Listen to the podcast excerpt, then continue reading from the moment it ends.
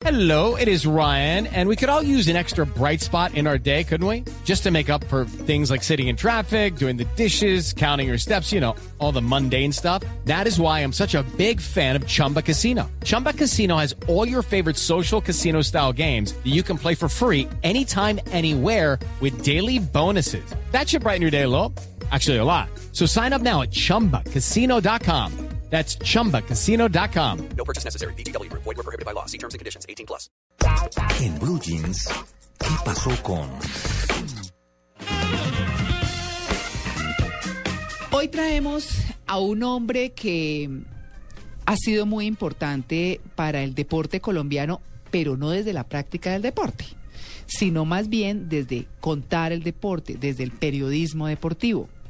Hoy no lo tenemos en los medios, en una actividad plena y total, pero lo recordamos con muchísimo cariño. Es este. No, no hay disculpa, creo que Santa Fe fue más equipo, hizo las cosas bien, nos empacó siete y así es el fútbol. Nos empacó siete y así es el fútbol. Esas son las declaraciones de un hombre honesto, sensato, jugó mejor Independiente Santa Fe y nada que hacer a reivindicarse.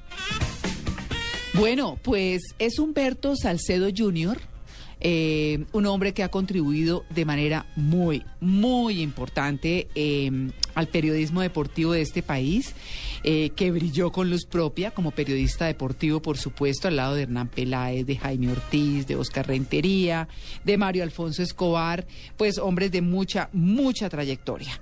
Eh, si recordamos también, el padre de Humberto Salcedo Jr., por eso se llama Junior, eh, fue el fundador de la Di Mayor y su primer presidente. Hablamos de Humberto Salcedo Fernández.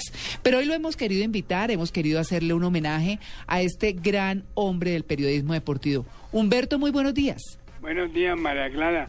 Mucho gusto saludarla. Ay, lo mismo, nos encanta mucho escucharlo. Muchas gracias. No, pero no, que estamos muy emocionados de escucharlo. Eh, para nosotros es muy grato tenerlo en estos micrófonos y hemos querido reconocer ese trabajo que usted ha venido haciendo y que pues recordamos todos con, con muchísimo cariño. ¿Cómo está hoy, Humberto? Pues más o menos. Estoy convaleciente de una enfermedad, por eso eh, pido excusas porque me, de pronto me escuchen mal, porque estoy convaleciente de una trombosis, María Clara. Bueno, pero eso, eh, eso no se pide excusas, Humberto, ni más faltaba, porque esa es su condición en este momento y por supuesto que es una cosa natural y respetable. ¿Qué, eh, digamos, de esa convalecencia, eh, de lo que usted está pasando hoy, cuáles son los recuerdos más gratos que usted tiene del periodismo deportivo? Bueno, yo tengo innumerables recuerdos. Cuando me contrataron para la ciudad de Cali, el señor Joaquín Marino López en Tobelar. Sí. Ese fue mi primer trabajo en 1965. Fue mi primer trabajo con Fernando Franco García y con Joaquín Marino López. Ese es mi recuerdo inicial en Sí. la ciudad de Cali. Humberto, usted ha sido de los comentaristas de, del fútbol colombiano que más ha asistido a campeonatos del mundo. ¿Desde qué año? Yo, yo fui desde 1950, cuando tenía 11 años, llegué de la mano de mi padre a, a Río, a Maracaná, y vi el Mundial de 50. Tuve la fortuna de ver campeón a Uruguay contra Brasil. Claro, pero usted también fue testigo del 4 a 4 de Colombia frente a, a la Unión de Repúblicas Socialistas en Chile del 62. Sí, me invitó Alfonso Senior, gran amigo de mi padre y fund- cofundador de la I Mayor. Él me invitó a, a Arica y también tuve esa fortuna, Y el- gracias a mi Dios. Claro, y ese gol olímpico de Marcos Col, ¿no? ¿Cómo no? ¿Cómo? Me acuerdo perfectamente de todos los goles de el Cuca Ceros, de Marcos Col, de Marino Klinger y de Antonio Rada. Hay, hay algo que es muy emotivo en, en su vida, dentro de las, digamos, dentro de, de lo que usted eh, ha tenido que presenciar, y fue una, una muy ingrata experiencia con el ataque terrorista en la Villa Olímpica en Múnich, ¿se acuerda? ¿En qué, perdón? En Múnich, en Alemania. Ah, sí. Yo estuve también en Múnich. Y me tocó en Múnich, en los Olímpicos, me tocó ver desde el segundo piso de mi alojamiento la muerte de los judíos.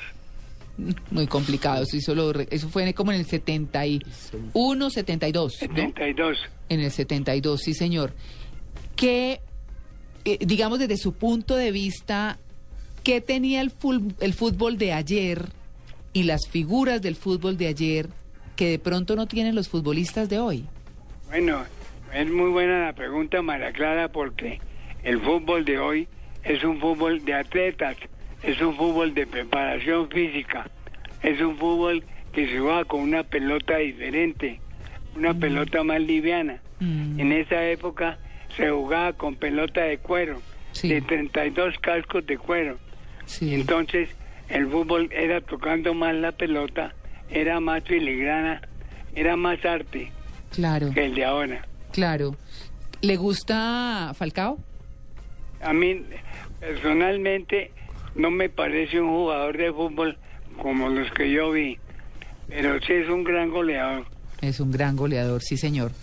Pues bueno, Humberto, queríamos saludarlo, queríamos eh, hacerle este homenaje, queríamos que estuviera un ratico al aire con nosotros para que nuestros oyentes, eh, quienes no lo conocen, supieran de usted y quienes lo conocemos y lo apreciamos tanto, pues lo volviéramos a escuchar. Mejórese, por favor. eh, le deseamos lo mejor y le mandamos un fuerte abrazo desde en Blue Muchas Jeans de Blue Radio. Clara, y la verdad que me encanta escucharla, no volverla a ver, porque sigue igual de bonita, sí. Pues no, no sé, eso sí. No, pues, eh, pues con, con unas arruguitas. Pero muchas gracias, Humberto. Un No. abrazo enorme. Igualmente, un abrazo grandísimo a usted y a todos los oyentes de Blue Radio. Muchas gracias. Que estén muy bien. Gracias.